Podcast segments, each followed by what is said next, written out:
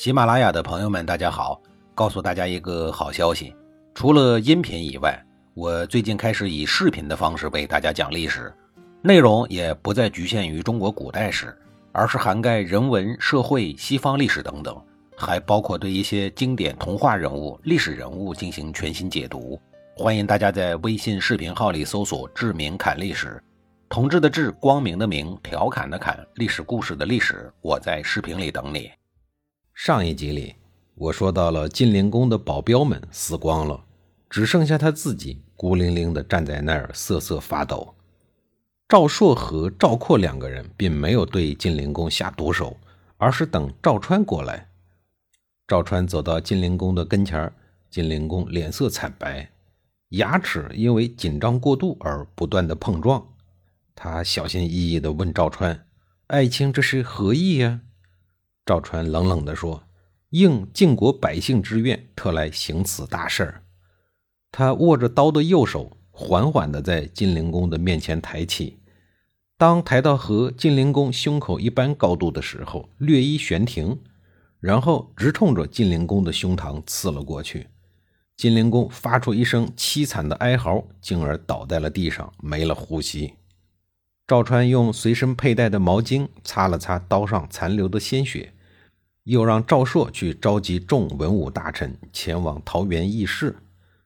赵朔打着晋灵公的旗号四处传言，众文武大臣并不知道晋灵公已经死了，都以为有什么紧急的事情呢，所以大家都匆匆忙忙地赶了过来。等到了桃园，才发现这儿早已经被赵川的人马围的是水泄不通，想走也来不及了。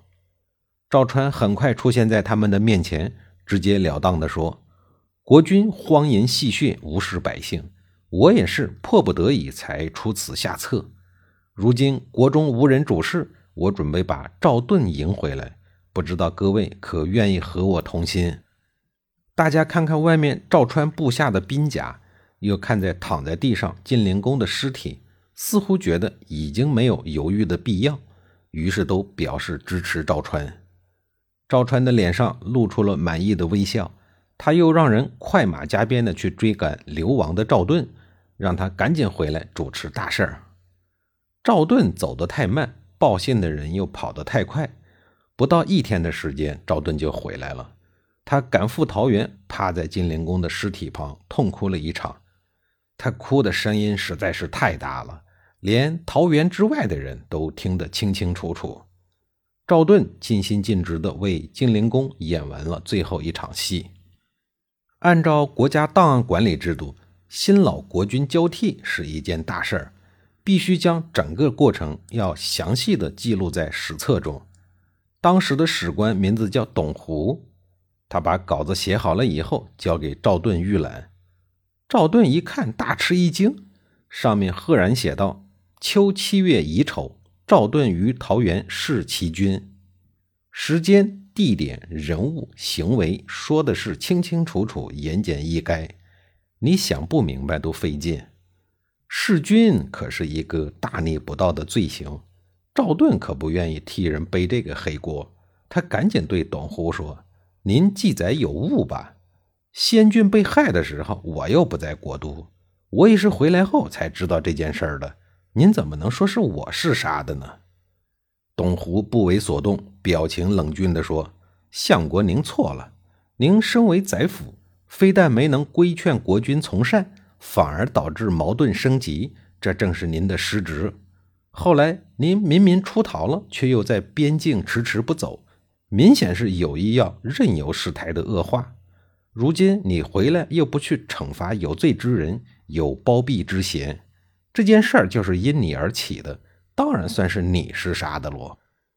赵盾被董狐说的是哑口无言，声调也不由得降低了很多，带着一种近乎请求的口吻说：“可是您至少知道，我并没有直接参与政变，能不能在史书中做一点微调？”董狐仍然坚定地说：“事实就是如此，就算我今天身首异处。”历史也无法改变。赵盾知道，就算杀了董狐也没用，那样只会让他在史书中的形象更加的不堪。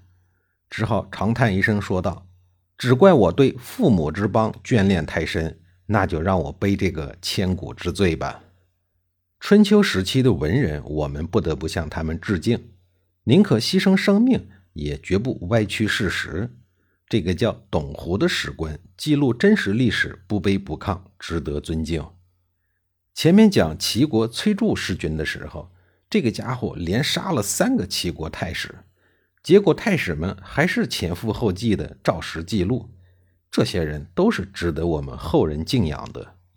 再说图案谷。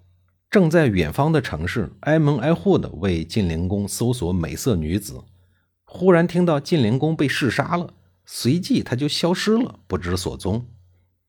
晋灵公被杀了以后，他的那些宠物狗到哪儿去了？刘伯温写书的时候给出了答案：晋国百姓集体喝了几天的狗肉汤。晋灵公死了以后，赵盾想到晋文公当初还有一个庶子。大名叫姬黑豚，正在东周洛阳做人质。赵盾便派人带着书信交给周顷王，恳请周顷王送姬黑豚回来继位。您没有听错，我也没有说错，他就叫黑豚，黑色的屁股。就算是一个人的外号，也没有这么难听吧？等姬黑豚回到了国都。赵盾便领着众臣拥护他当了国君，视为晋成公。立他当国君是考虑他和周王室的关系，最重要的是这个人很好控制。因为晋成公在晋国国内几乎没有什么像样的背景和势力，所以对于众卿士来说，他是最佳的人选。对晋成公而言，这个国君的位置来之不易。自然对赵盾等权臣家族甚为感恩，于是继位后的第一件事就是恢复晋国公族，但不是由晋成公的兄弟们来担任，而是由卿大夫们的子孙来担任。这无疑又将国君的权力给削弱了，而卿大夫们的权力则悉数得到了加强，这为他们后来篡夺国君的权力奠定了重要的基础。未来的三家分晋，可以说从这个制度开始实施的那一天起就已经注定了。晋成公虽然是国君，却心甘情愿地将国政委托给赵盾。赵盾再也不用担心大权会被收回。如果晋成公敢做出什么出格的事儿，死鬼晋灵公就是榜样。至此。赵盾可以凭借手中的大权以及个人的好恶来重新组织内阁，类似虚氏的后裔虚假这一类货色，自然会被毫不犹豫地踢出内阁。西氏与赵氏私交深厚，稀缺本人不但才华横溢，而且非常的圆滑，属于左右逢源、八面玲珑的那一类人，对赵盾的心思揣摩的是一清二楚。